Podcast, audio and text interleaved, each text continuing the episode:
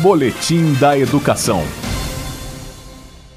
As aulas presenciais na rede pública de ensino do Distrito Federal devem recomeçar a partir do dia 3 de agosto. O retorno dos estudantes vai ser feito de forma gradual. Essa determinação está prevista no decreto número 40.939, que foi publicado no Diário Oficial do Distrito Federal nesta última quinta-feira. No dia 3 de agosto, retornam os estudantes do ensino médio, da educação de jovens e adultos e da educação profissional. No dia 10 de agosto, retornam os alunos dos anos finais do ensino fundamental, do sexto ao nono anos. No dia 17 de agosto, retornam os estudantes do primeiro ao quinto ano do ensino fundamental. No dia 24 de agosto, voltam todos os alunos da educação infantil, do primeiro e segundo períodos.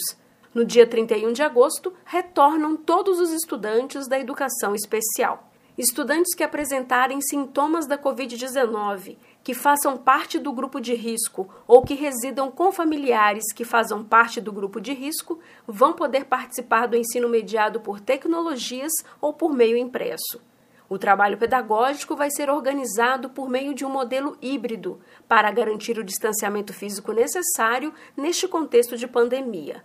Para isso, metade de uma turma vai frequentar a escola durante uma semana e o restante realiza atividades impressas ou por meio digital.